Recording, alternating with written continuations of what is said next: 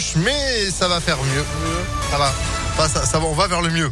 Oui, un jour ou l'autre. Oh monsieur, mais arrêtez, mais si, mais si. après la pluie, mais il pleut pas, après les nuages, le soleil. Allez, la météo juste après l'info, Sandrine Ollier, bonjour. Bonjour Phil, bonjour à tous. Elle a eu une, une fierté d'avoir représenté la France une nouvelle fois dans l'espace. La prochaine fois, la Lune. Ce sont les mots de Thomas Pesquet. Alors que son aventure incroyable prend fin, le spationaute a améri à 4h33 ce matin au large de la Floride. Après six mois à bord de la, station, de la station spatiale internationale, il va devoir passer des tests médicaux aux États-Unis avant de rejoindre l'Europe. à vos souhaits. J'ai pas fait exprès. J'étais au bout du de la radio, mais comme le studio fait 2 mètres carrés, je suis désolé. Bon, alors Thomas Pesquet, du coup, il est revenu. Oui, il est revenu. Il va donc passer des tests médicaux aux États-Unis avant de rejoindre l'Europe pour des nouveaux tests puis des vacances bien méritées. Dans l'actualité aussi, un conseil de défense sanitaire ce matin avant l'allocution d'Emmanuel Macron. Ce soir à 20h, le chef de l'État prendra la parole pour la neuvième fois depuis le début de la crise du Covid. Il va parler de la troisième dose de vaccin face au rebond de l'épidémie. Le taux d'incidence dans le Rhône est remonté de 50 à 69 cas pour 100 000 habitants en une dizaine de jours, 70 en Isère et 75 dans l'Ain. À Francheville, une réunion en public ce soir sur le barrage de la polémique. La construction d'un barrage sur l'Iseron divise les élus. La majorité municipale a payé 25 000 euros pour une campagne de communication contre le projet, une méthode dénoncée par l'opposition.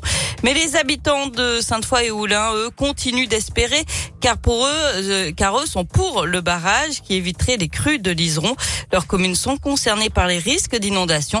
Euh, Jean-Luc Vidalot préside une association de riverains du quartier du Merlot à Oulin. Il ne cache pas son inquiétude. Il y a des personnes, chaque fois qu'il pleut, qui sont traumatisées, quoi. hein. Vous voyez ce qui s'est passé récemment en Italie, en octobre 2020, dans la vallée la Vésubie et la Roya. On n'est pas à l'abri, hein. Ce barrage, euh, voilà, il protégerait les gens d'Oulin jusqu'à la crue centenale, donc c'était quand même quelque chose euh, pour nous de réconfortant.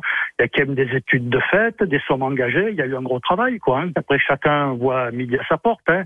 Je veux dire, des vies humaines, ça vaut des fois de modifier un petit peu le paysage. Beaucoup de gens sont inquiets au quartier du Merlot et ailleurs. hein. Il y a d'autres quartiers sur Oulin, Sainte-Foy, euh, Francheville, il y a des gens aussi qui sont inquiets parce que quand vous avez le pied dans l'eau, c'est pas marrant, quoi. Ouais, Ce projet vieux de 20 ans, mais ne s'est jamais concrétisé. La décision de construire ou non le barrage doit tomber le 10 décembre.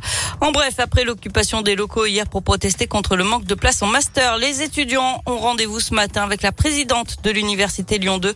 Selon l'UNEF, plusieurs étudiants sont encore sans affectation après ces vacances de la Toussaint.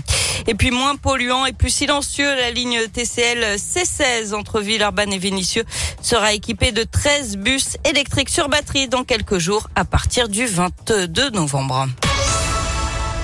Du sport avec euh, du foot et ce coup dur pour l'équipe de France, le forfait de Paul Pogba pour les matchs face au Kazakhstan et à la Finlande en éliminatoire au Mondial 2022. Le milieu de terrain s'est blessé lors d'un entraînement à Clairefontaine.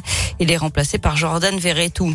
Enfin, cette chasse à la météorite près de Lyon, elle s'est écrasée le lundi 18 octobre vers 20h43 dans le Beaujolais, certainement dans la région des Pierres Dorées au sud de Villefranche-sur-Saône sur une ligne regroupant les communes de Quincieux, Anse, Pommier, Pouilly-le-Monial et Ville-sur-Jagnoux. Une zone de recherche de 25 km pour une météorite qui ne mesurerait que quelques centimètres et pèserait entre 50 et 200 grammes. Autant chercher une aiguille dans une meule de foin.